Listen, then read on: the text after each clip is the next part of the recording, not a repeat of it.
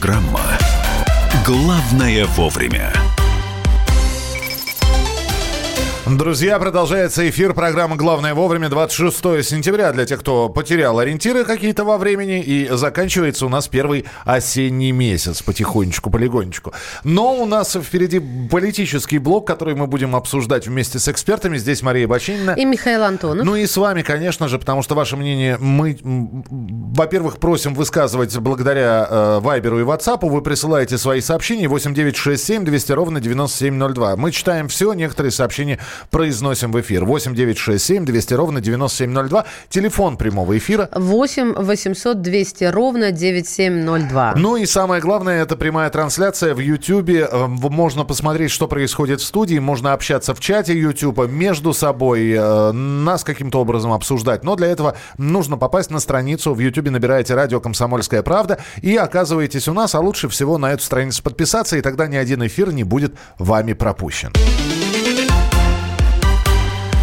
Генеральная ассамблея ООН второй день подводит итоги, что было, э, естественно, пристальное внимание к Владимиру Зеленскому, к президенту Украины, который вчера, во-первых, выступал на Генеральной ассамблее, во-вторых, вообще вчера у Владимира Александровича был насыщенный день. Выступив, он э, в коридоре на ногах, что называется, переговорил с министром иностранных дел Российской Федерации Сергеем Лавровым. Можем даже процитировать. Лавров подошел ко мне, сказал, что хочет познакомиться и сказал, мы очень хотим, чтобы закончилась война в Донбассе. Поздравил с обменом. А, это сообщил господин Зеленский на пресс-конференции э, для одного из украинских э, СМИ. Ну, в общем-то, я хочу остановить убийство наших людей, наших военных, наших граждан. Это был ответ Зеленского. И если вы готовы, то давайте закончим войну. Отдадим нам наши территории, обменяем людей. Зеленский уточнил, что его разговор с Лавровым состоялся, пока они стояли в очереди. Куда в очереди они стоят, мы, не, мы не знаем. Куда стоят обычно в очереди? Вариантов Мужчины, немного. да. В мари... Буфет. Буфет. Собственно, это первое, что приходит в голову. В общем, и разговор, по словам э, Владимира Зеленского, был очень коротким. Это даже нельзя назвать целиком переговорами. Да, ну тут еще один есть э, момент. Э, во-первых, Дональд Трамп и его тема очень здорово связана с президентом Украины, потому что Трамп, э, Трамп, Трамп объявили начало процедуры импичмента в связи с тем, что его переговоры еще июльские по телефону с Зеленским говорили о том, что Трамп хотел бы позаботиться, в кавычках, о своем будущем конкуренте на выборах э, в следующем году. Но а, опубликована стенограмма этих переговоров, и президент Украины достаточно удивился, потому что считал, что Белый дом опубликует только слова американского президента. Отметил, что до последнего думал, что он и его слова не обнародуют, и э, он предпочитает, когда все-таки беседы с лидерами остаются частными. Хотя я открыт. Потому публикуйте, что хотите. Сам Трамп сказал, что вот она настоящая демократия, когда переговоры все опубликованы. Ну а в переговорах обсуждали сына господина Байдена. А, против него а, были выдвинуты некоторые обвинения, и Трамп попросил Зеленского в этом деле разобраться. А, почему Владимир Зеленский не очень доволен опубликованным разговором, тоже понятно, потому что в этом разговоре есть такая фраза, что в сентябре будет 100% на мой человек на посту генерального прокурора, и мы более детально ознакомимся с этим делом, сказал Зеленский. Но э, ради этого Ради этого разговора-то и затеяна была процедура импичмента Дональда Трампа. Правда, уже Конгресс сейчас говорит, что они знакомились с материалами этого телефонного разговора угу, и не нашли никаких, в общем-то, а вот вопрос, нарушений. А что тогда разведчик, который прослушивал этот разговор, побежал быстро-быстро к своему непосредственному руководству? Ну, не знаю. Это надо, вот. надо у разведчика нет, спросить. нет, нет, нет, нет, нет. Это надо спросить вообще, спросить. Потому что это вопрос, какой надо вопрос. Когда ты ничего такого не слышишь, тебе никуда и бежать не нужно. То есть э, мотив, он, он был. А, также на Генеральной Ассамблее состоялась встреча Зеленского и Трампа. Уже один на один после выступления президента Украины с трибуны Генеральной Ассамблеи, а доклад он свой делал на украинском языке, они поговорили с Трампом, ну, тет-а-тет. То есть есть открытая часть беседы, есть закрытая часть беседы. А в финале а, Зеленский пригласил Трампа на Украину. Я знаю, что вы никогда не были на Украине. Дайте мне слово, что вы приедете в нашу великую страну, сказал Зеленский. Трамп сказал, я постараюсь. И сказал, что знал, знает много великолепных людей из Украины. И по мнению Трампа, у Украины есть огромный потенциал. Тогда э, э, в ходе этой беседы Зеленский поблагодарил за приглашение Трампа посетить Вашингтон. Правда, Зеленский сказал, а вы не сказали, когда приезжать. Да, даты визита. На а, что... А, слушай, как ты голос-то хорошо копируешь. На что, да? Прервала тебя на что, на, что? Трамп сказал на журналистов и говорит, вы у них спросите, когда лучше приезжать с визитом, что, что, что вы ко мне пристали. Ну, самое главное в их разговоре, конечно, другое. А, во время беседы была высказана надежда, что Владимир Зеленский в скором времени встретится со своим а, российским коллегой Владимиром Путиным. Я цитирую. «Я искренне надеюсь, что вы поладите с Путиным и сможете решить вашу проблему. Это было бы невероятным достижением». И тут раздался затвор фотоаппарата, звук затвора фотоаппарата, и зафиксировали выражение лица президента Украина. Зеленского. Печальное достаточно лицо. Нет, оно не печальное. Оно, э, вы знаешь, это когда прозведен звонок, а, а учитель сказал Звон... «звонок для учителя». Вот примерно такое выражение. Ну, в общем, с Владимиром Зеленским хорошо играть в покер, потому что у него все эмоции на лице, и после встречи, э, разговора о встрече с президентом Путиным на лице отразилась, в общем, вся палитра красок эмоциональных. Ведь э, выступление Зеленского сопровождалось демонстрацией пули пули, которая убила оперного певца, воюющего на стороне вооруженных... Воевавшего. воевавшего, да, воевавшего на стороне вооруженных сил Украины и убитого в ходе э, вот этого конфликта на востоке Украины. Вот. И при этом, показывая пулю, Зеленский снова обвинил Россию в агрессии, назвал Россию страной-агрессором. И вот видите, какой такой клубок получился. Да, большой. И, и все это накануне встречи в нормандском формате, когда предстоит серьезно решать вопросы, а что будет происходить а, с а, Донецком, что будет происходить с Луганском, что вообще будет происходить на востоке Украины. И быть хорошим и для Трампа, и быть в принципе неплохим ну, по крайней мере, подающим надежды президентом для России на встрече, э, на короткой встрече с Лавровым. И как удержаться, понимаете, одной попой на двух седлах вот этих вот, чтобы и там, и тут, и как-то еще и э, оставаться лидером независимой страны, а это периодически в своих выступлениях э, говорит э, Владимир Зеленский, все это довольно сложно. Э, самое главное, что э, еще одно предложение от Зеленского, которое мы за, пока не упомянули, это то, что он пригласил американскую сторону также принять участие в нормандском формате, который на данный момент состоит состоит из четырех э, представителей четырех стран Украины, России, Франции и Германии. У нас э, на связи член Совета по межнациональным, э, межнациональным отношениям при президенте России Богдан Беспалько. Богдан Анатольевич, здравствуйте. Здравствуйте. Первое такое крупное выступление на крупной ассамблее ООН, Генеральная ассамблея, выступление президента Украины. Как вам показалось, что э, это успешный был дебют на такой большой международной сцене, несмотря на то, что Зеленский уже был э, с визитом в разных странах, но вот такое вот перед всеми. Э, получилось, не получилось, что не получилось? может быть? Мне кажется, не получилось, потому что выступал он перед э, пустым залом, там Мало было посетителей, и помимо всего прочего не получилось, потому что это была просто копия выступления Порошенко. Такая довольно Порошенко 2.0, да, такой?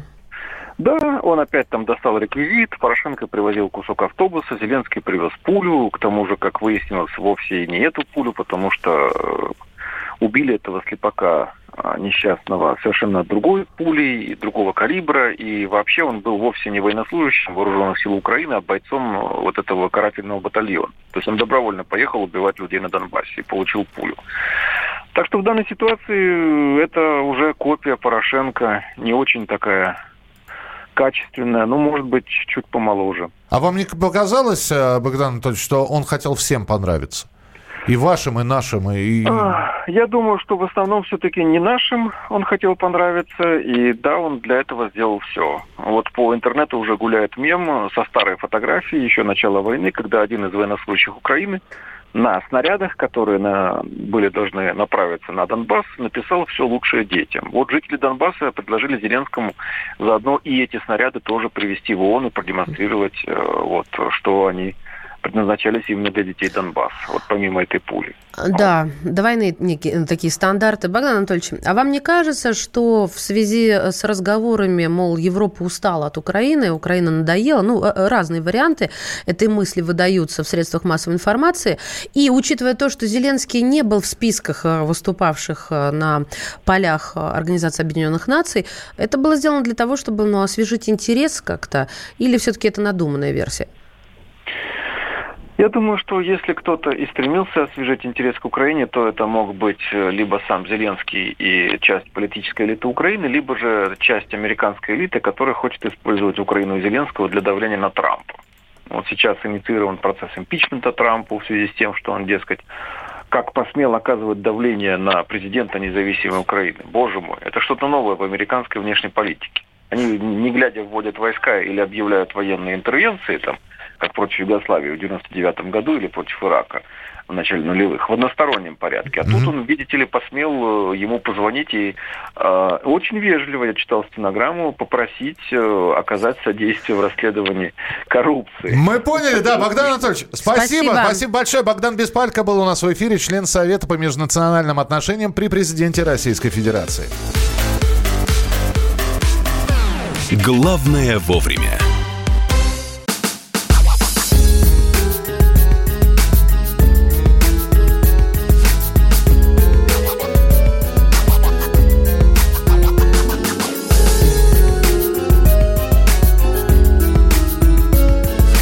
Осенний марафон на радио «Комсомольская правда».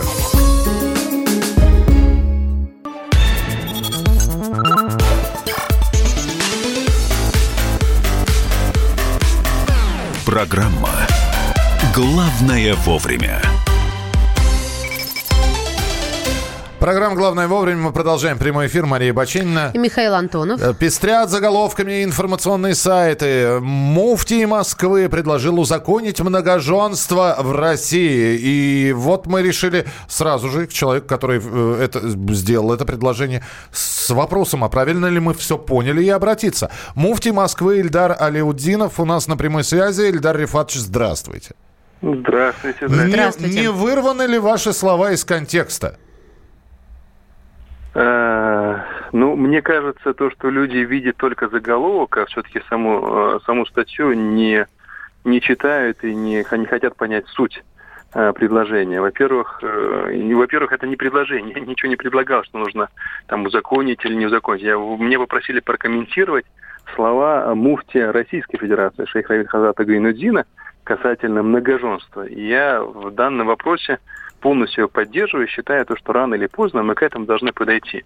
Это некая наша реальность, некая наша действительность, когда э, число женщин значительно превышает число мужчин, когда мы видим и понимаем то, что есть очень много разведенных женщин, есть очень много вдов, есть много ситуаций, и мы видим это, ежедневно читаем, когда э, люди вроде бы, да, годы прожили со своей первой супругой, но жизни что-то меняется, нравится кто-то другой, он легко с нее разводится – и берет вторую. Не, не вторую, а берет как бы другую единственную, но тем оставляя первую, которая прожила со мной многие годы, оставляя просто как бы неудел. Эти, эти, этих, вот этих заголовков мы много видим в повседневности. А есть некие законы, которые 14 веков назад был установлен Всевышним Создателем, и не только 14 веков назад, и многие библейские пророки имели несколько жен. Зачем мы это отрицаем? Зачем мы говорим то, что это неприемлемо, недоступно? Нужно посмотреть нашу действительность, как люди живут. Ильдар Рифатович, я... да. да, я идею поняла, уверена, что поняла. Скажите, пожалуйста, но вы это предлагаете только для мусульман или, в принципе, для общества? Э, наверное, это было бы э, правильно все-таки э, в первую очередь начать с мусульман, потому что у нас есть определенные традиции, есть определенные устои да, сейчас тоже довольно-таки много. Я, на самом деле, эти комментарии не перечитываю в соцсетях, но вот люди пересылают, много-многое, что обсуждается, там нужно в первую очередь э, пробудить в мужчинах там ответственность, одно, другое, третье. Это все правильно. И э, по сути, наверное, в первую очередь, не сколько, наверное, к этому готовы мусульмане, но в то же время в исламе очень четко, э, подробно э, прописаны все обязанности, все как бы как, как, зоны ответственности человека. И, наверное, эта практика, если она будет, э, и она, она в любом случае существует, если она, эта практика будет узаконена, в первую очередь, наверное, нужно начать э, именно с мусульман и с регионов, где в своем большинстве проживают мусульмане. Спасибо большое. Э, разъяснение принимается. Муфти Москвы Ильдар Алиудинов был у нас в прямом эфире. А потом, если понравится, продолжить. Да, да. Нет, я... а, а что, подожди, ну что, что? Ну, я могу по-разному относиться, могу эмоционально очень кричать, да как вы можете. А действительно, если у большинства, как показывает вот статистика, я, не, я честно говоря, не знаю, но это статистика, есть любовницы, так то пусть они, соответственно, узаконивают эти отношения, не плодят незаконно рожденных детей и обеспечивают всех. Почему, а, э, в общем, в светском государстве религи, религия должна вмешиваться в гражданские отношения между мужчиной и женщиной, я не совсем понимаю. Ну, Это дело религии. Это дело религии. Во-вторых, если у мужчины есть любовница, да, как ты говоришь, и это устраивает и мужчину, и любовницу, потому что на самом деле, если почитать... Если тут ключевой момент. Да, да, если, и, и если почитать Коран, если почитать и, и вот эти вот, э, как происходит и какую ответственность несет мужчина, взявший в жены вторую себе Мы жену. об этом три... же говорим. Да, ответственность. А, может, а может быть, у, у, у мужчины любовницы у них свободные отношения? Может, до кобы во рту просли грибы. Если большинство это не устраивает. Большинство а, я, я не уверен, я а не я уверена, а я уверена. Я, у меня нет таких цифр, чтобы говорить о большинстве. говорят, что а, для них штамп в паспорте не важен. Слушайте, давайте мы вас присоединим к нашему спору. 8 967 200 ровно 9702. Это WhatsApp и Viber. Номер телефона 8 800 200 ровно 9702. Многоженство – это хорошо и или плохо? А самое главное, все это при, при, прикрывается, или, ну, как-то, извините, слово прикрывается, наверное, не очень хорошо. Э, как бы, это забота о женщине. А женщину вообще спросили? Да. Она хочет быть втор- второй женой. Спросили, а почему мусульманскую? Потому Ведь... что речь сначала, во-первых, речь исходит от муфтия Москвы, так. это первое. А во-вторых, он только что в прямом эфире сказал, что для начать начала, нужен... Ну, для да, начала. Для начала. А, у нас на прямой связи протеерей Дмитрий Смирнов. Отец Дмитрий, здравствуйте. Здравствуйте. Сначала Равиль Гальнудин, а, муфтий России, теперь муфтий Москвы. А, вот уже который день говорят о перспективе введения многоженства в России. Как вы оцениваете данную инициативу? Ну, так как ислам это наше будущее, в силу того, что рождаемость у мусульман выше, а, то это автоматически произойдет потому что разрешение иметь четыре жены э, у тех, кто Коран считает священной книгой, оно есть, но для людей богатых. Так как Гайнудин человек богатый, и ему, конечно, не терпится дожить до этого момента. Он продвигает эту одну всем известную мусульманам Э, позицию. Отец Дмитрий, как считаете, а Русская Православная Церковь должна выступать против подобных инициатив или держаться в стороне? Ну, взгляд христиан на брак, он тоже известен. И тоже э, мусульмане знают, в какой они стране живут. А, но так как э, самое большое вымирание, оно как раз среди народов, которые в традиции православного христианства родились, хотя мало что о нем знают, кроме двух праздников Рождества и Пасха, но не знают их сути, а, то, понятное дело, а, это незачем тут как полемизировать. Спасибо большое, отец Дмитрий, что были Спасибо. с нами в прямом эфире. Дмитрий Смирнов, протеерей. Ну что, ваше сообщение 8967 200 ровно 9702. Если мужчина может содержать две семьи, почему бы и нет, рождаемость подымется.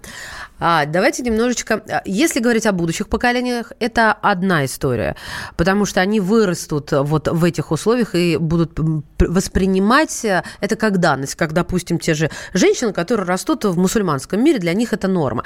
А если мы возьмем вот нас, на себя сейчас это примерю, можно ли с точки зрения психологии э, социализироваться и э, принять, что и рождаемость улучшится, и, и все по-честному и так далее? А, Если у любовницы есть муж, что Маша скажет на это? Аф. Аф, она сказала. 8 800 200 ровно 9702. Олег, здравствуйте. Здравствуйте. Доброе утро, Михаил. Здравствуйте. Со мной не Так, хотите и, да. поздороваться? И, вот, да, и хочу, и Мария, да. И вы, да. Спасибо. Так, слушаем вашу Алло. точку зрения. Да, Да, да, слушаем, да. слушаем. Конечно, конечно, нет, это немножечко позже ислам принял, когда были страшные жертвы среди э, воинов, мусульман. И они тогда позволили через э, религию многоженство. Но, извините, Господь создал Адаму и Ева. Это две половинки. Не может быть 3, 4, 5 половинок. Я вам хочу сказать, что моя бабушка и прабабушка рожали по 12-14 детей от одного мужа. И у нас было население очень увеличилось, особенно перед э, революцией. На 50 миллионов в России увеличилось по- христиан православных с одной женщиной. То есть тут дело не в религии, не в многоженстве, Поняли, да. а в семье. И э, православие тоже радеет за большие семьи. Для мужчины это весело, для его кошелька грустно. Да, где бы таких бабушек по 12 детей, Э, чтобы рожать, Если найти? одна жена ревнивая, то она просто грохнет вторую и мужа за... Лучше и сто раз услышать, и сто раз увидеть. Наш эфир на YouTube-канале «Радио Комсомольская правда». Для всех, кто любит по-разному. И ушами, и глазами.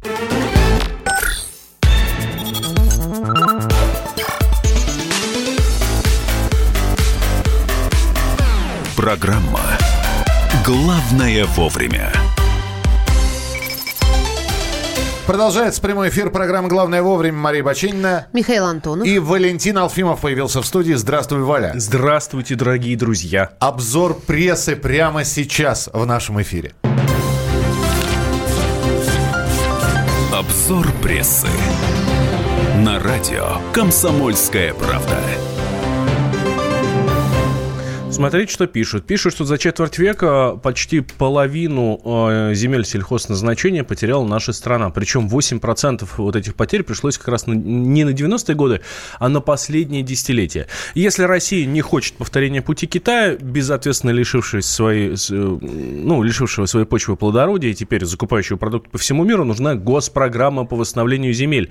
Как пишет парламентская газета, поддержать эту инициативу попросил депутатов министр сельского хозяйства Дмитрий Патрушев. А на сессии Генассамблеи ООН Грета Тунберг в очередной раз выступила перед широкой общественностью. Ну, короче, это вот тот самый раз, да, когда она пристыдила мировых лидеров, эм, обвинила их во лжи, в краже детства и так далее. В общем, смотрите, ЕГРУ э, разбирается, кто такая девочка Грета, чего она добирает, добивается, почему ее поддерживают Леонардо Ди Каприо, между прочим. Ну, и сейчас многие... борец за экологию. Вот, сейчас многие в нашей стране подумали, ну, может быть, Грета не такая уж и плохая девочка, раз у а нее Ди Памела ее разве не поддерживает? Мне кажется, Памела там должна вписаться еще. Андерсон. М, Я теперь сам готов стать экологическим активистом, чтобы А? за меня вписалась Главное, Памела. за кого топить. Стало известно, сколько денег будет потрачено на проведение выборов в Госдуму, а они, я напомню, уже совсем скоро, в 2021 году. Осталось, осталось А- а всего ничего. Да моргнуть глазом Вот. и все. И вот, он. Вот. А, Свободная пресса об этом пишет. Ам, Пишет, что Центральная избирательная комиссия в год проведения парламентских выборов 21 а, планирует выделить из федерального бюджета без малого 16 миллиардов рублей. Я не буду это комментировать, просто, просто знайте эту цифру. Учреждений МЧС станет меньше. Как пишут новые известия, с 2020 года ведомство закроет 578 своих пожарно-спасательных частей, центров управления в кризисных ситуациях, центров госинспекции по маломерным судам и так далее, и так далее, и так далее. Это все в рамках реорганизации и оптимизации. Отличная идея пришла властям в голову. Они придумали способ, как с точностью буквально до единиц подсчитать количество туристов в том или ином регионе, в городе, даже в районе можно. А, Пока такая штука будет работать только в Калужской области, э, сообщает общественное телевидение России, э, там меряют количество путешественников по вышкам сотовых операторов. В результате местные власти получают информацию о том, какие уголки э, области особенно популярны у приезжих, ну и в результате создают там более удобную инфраструктуру. И мода на необычные имена не теряет своей актуальности, к сожалению. Самым известным москвичом со странным именем стал э, тот самый Боч РВФ, РВФ э, 260602. Парень живет в Чертаново. Ему на минуточку-то уже 17 лет. А как его зовут, друзья? Бочек, наверное, не знаю. Я, к сожалению, с ним не знаком, а может и к счастью. ощущение, что мы с ним однофамильцы. Ну, вот.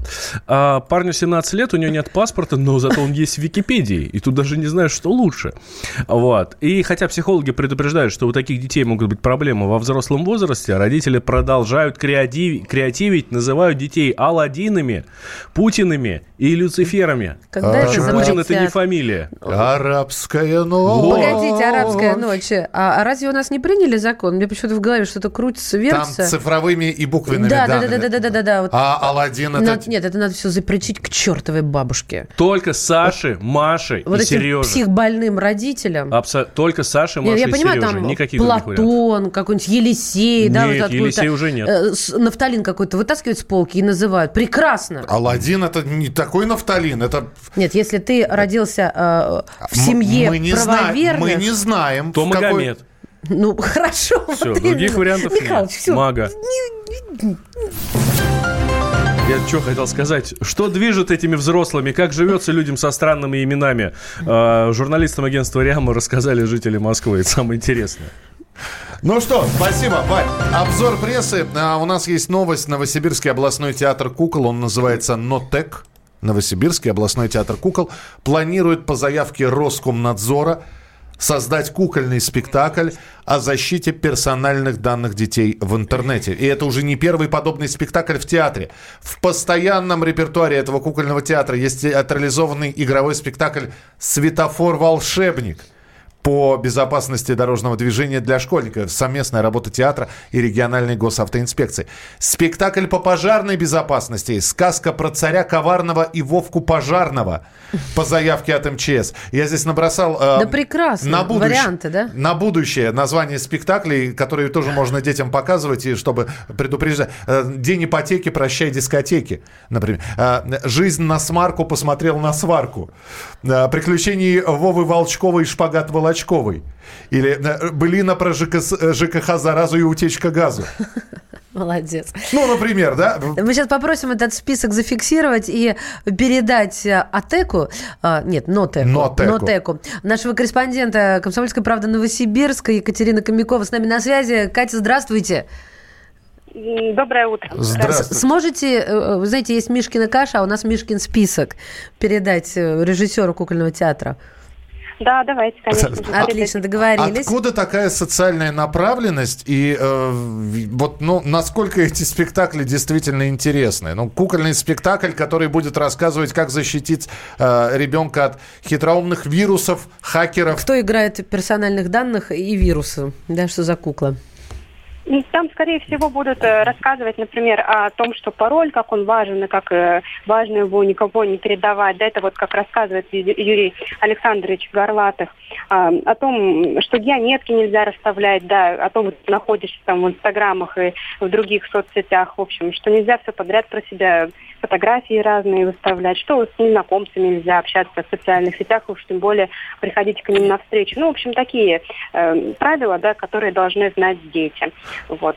Но пока еще конкретно, кто кого будет играть, неизвестно, потому что вот они только буквально совсем недавно получили эту информацию, и сейчас с сценаристом обсуждают вообще, как будет строиться этот сценарий. Ну, безусловно, все куклы будут новые, э, и э, сам сценарий, он будет оригинальный, то есть это не не пересказ какой-то другой сказки, да, не, не передел, а вот э, абсолютно новый сценарий должен быть. А, тогда вот вопрос, а как вообще на эти люди спектакли, на, на- люди на эти спектакли ходят? Потому что, ну, как-то театр с, с такой ярко выраженной педагогическо-социальной направленностью, а где же классические произведения, не знаю, по щучьему велению, еще что-то?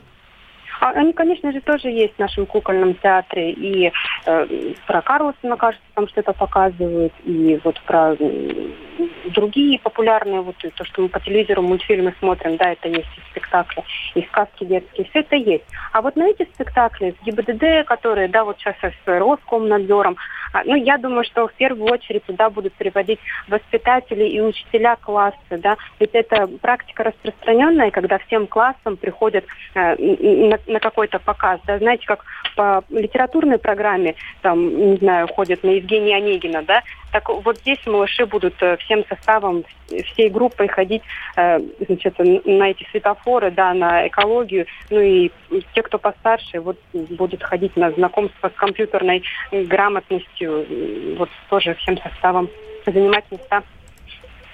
Принято, спасибо большое. Спасибо, да, я, я прям даже, знаешь, так представила себе этот спектакль Екатерина Комикова, корреспондент «Комсомольской правды», Новосибирск. 8 9 6 7 200 ровно 9702. Ну, не знаю, насколько такие спектакли нужны, насколько они полезны, насколько они важны. В любом случае, мы узнали, что будет в Новосибирске. Будете там в кукольном театре, обязательно зайдите и посмотрите. Давайте мы с вами на, но к новостям сегодня э, так вот пробежимся, потому что здесь есть несколько довольно важных э, сообщений. Значит, э, профессия домохозяйки должна быть просто утверждена, включена в список профессий. Инициатива очередная из, из, Гос, из Госдумы. Э, Наконец-то. Будет законопроект. Ярослав Нилов а хочет...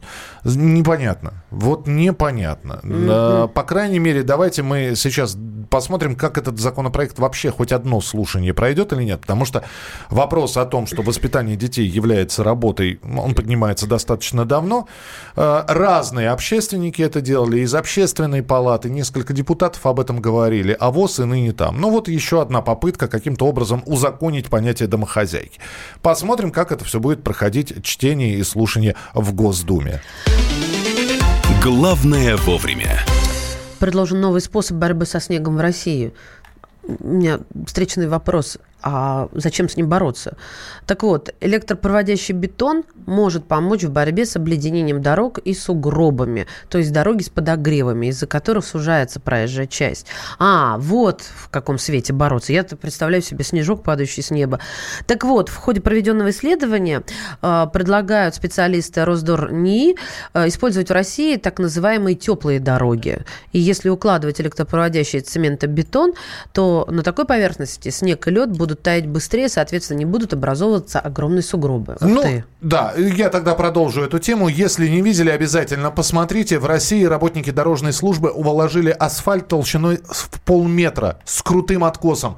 Э, есть фотография, это, это уже назвали царь асфальт. Вы можете полметра себе представить?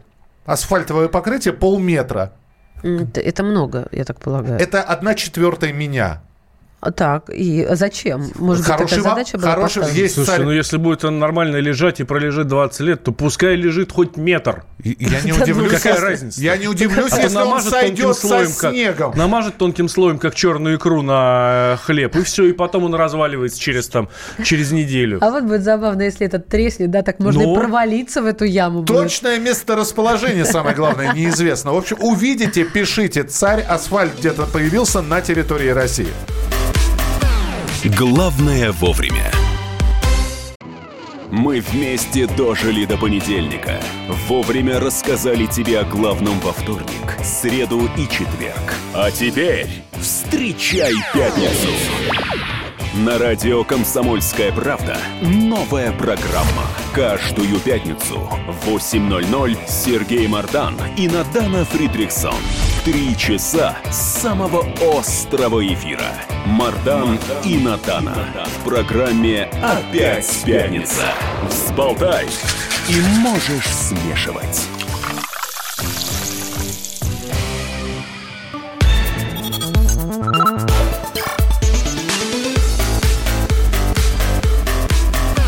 Программа «Главное вовремя».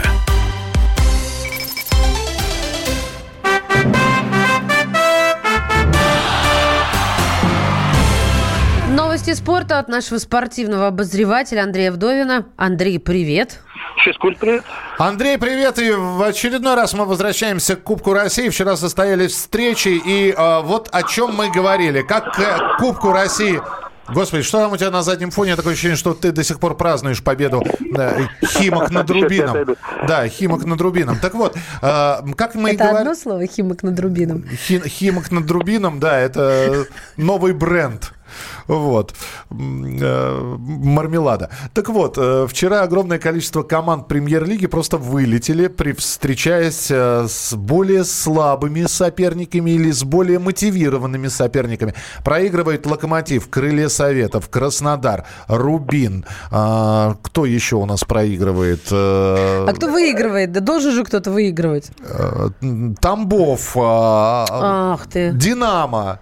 Что происходит вообще? Курск проигрывает? Э, ну, или он ты, не правильно, ты, ты совершенно правильно сказал, что выиграли более мотивированные, более те, кому это надо.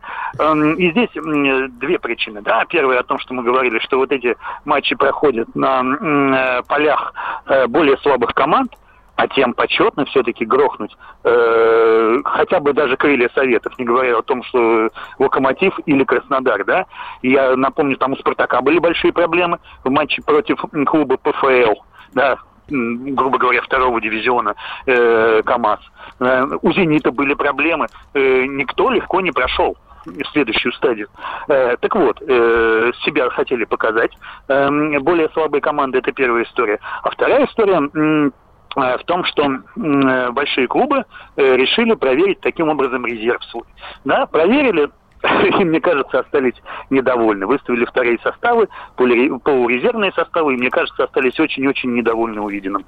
А, слушай, ну и, и что будет дальше? То есть в очередной раз мы опять же связываемся с э, такой историей, что да, как ты вчера сказал, был биток э, на многих стадионах, пришли поболеть за свои команды, ну а дальше этим командам придется уже приезжать э, в города, где э, существуют там клубы премьер-лиги, и будет ли там заполняемость стадиона или нет? Ну, на самом деле, э, центральный матч э, следующей стадии – это «Спартак Ростов» на Спартак. Валерий Карпин против Спартака. Это всегда афиша очень здорово смотрится. Я думаю, как минимум на этом матче э, стадион, э, по-моему, в Москве они говорят, да, стадион э, открытия будет тоже забит до отказа. И везде-то в следующих тоже матчах можно посмотреть э, более-менее приличную интригу.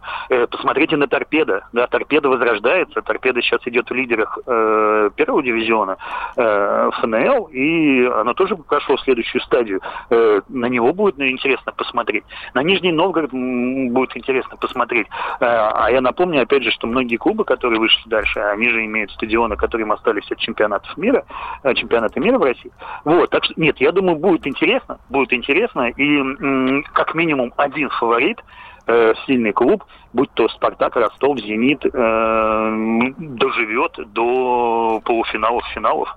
Ну, хорошо. Давай тогда еще об одном поговорим. По-прежнему разных людей продолжают сватать на еще не, на место еще не уволенного тренера Спартака и а, появился новый фигурант из следственных э, дел слово фигурант а Валерий Карпин который в общем-то уже возглавлял Спартак ну, опять же, да, о чем мы говорили. Э, как тренер, который приходит сейчас в «Спартак», должен понимать, временный он человек или не временный. Вокруг него будут делать структуру. Или он так посидеть, место подержать э, под Черчесова, который может вернуться в «Спартак» после сборной. Да? И Карпин э, в Ростове, он безусловный король он там э, главная звезда клуба, можно даже так сказать, э, в «Спартаке». Э, кем он будет? Опять же, звездой? Или нет? Или он поплывет и его также сплавят, как и несколько лет назад? Очень сильно, я думаю, Валерий Георгиевич Карпин будет об этом думать. А так, в принципе, так кто еще там еще? Бердыев, да, есть, которого сейчас сватают в «Динамо». Есть еще несколько специалистов, даже Лучано Спалетти, я напомню, что, помните, в «Зените» такой итальянец работал, потом в Италию уехал. И он сейчас вот на рынке фигурирует. Так что э, мне кажется, что вот через пару недель будет очень-очень интересно, там будет вал отставок тренерских. Слушайте, ну про футбол вы закончили, да. а то я как-то да. волнуюсь. А, с сожалением сообщаю, что еще один боец ушла, потому что речь о женщине из жизни. Боец ММА, она не на ринге скончалась, но от аневризмы мозга, что такое аневризма? Это когда тромб отрывается. От, он там всегда как под домокловым мечом. Ну, то есть это прямой результат ее образа жизни. Ей 32 э, года было. 12 поединков свою жизнь э, провела, в которых одержала 7 побед. Кэти Коллинз, о ней речь шла. Это вот, Андрей, в нашу с тобой копилку такую печальную тех, да, кто не может вовремя остан... да, остановиться. Да, да, угу. Я думаю, что рано или поздно, лучше раньше, чем позже, э, должны быть очень ужесточены э, меры медицинского контроля именно над э, такими, над бойцами, над боксерами, даже над, над борцами. Да, вот, вот у них должно быть ну, настолько плотная диспансеризация перед каждым боем, после каждого боя. Прям вот, ну вообще не знаю, каждый миллиметр тела надо э, им э, изучать. Да, и это должно быть как-то законодательно, запре, э, закреплено. законодательно закреплено э, всеми вот этими бойцовскими организа... Э, организациями, начиная там UFC, заканчивая э, какими-то поменьше сериями. Спасибо. Спасибо, Андрей, Андрей Вдовин, наш спортивный обозреватель был в эфире. Ну все, друзья, э, тогда мы вас с программой «Главное вовремя» оставляем до следующей недели. Завтра э, Надана и Мардан в эфире в программе «Опять пятница». А мы с вами уже встретимся в понедельник, во авто... на следующей неделе. Мария Бочинина. И Михаил Антонов. Оставайтесь с нами. Впереди огромное количество интересных программ и передач. И спасибо, что нас слушали. Не болейте, не скучайте. Пока. Радио «Комсомольская правда». Более сотни городов вещания и многомиллионная аудитория. Иркутск 91 и 5 FM. Эм. Красноярск 107 и 1 FM. Вологда 99 и 2 FM. Эм. Москва 97 и 2 FM. Эм. Слушаем всей страной.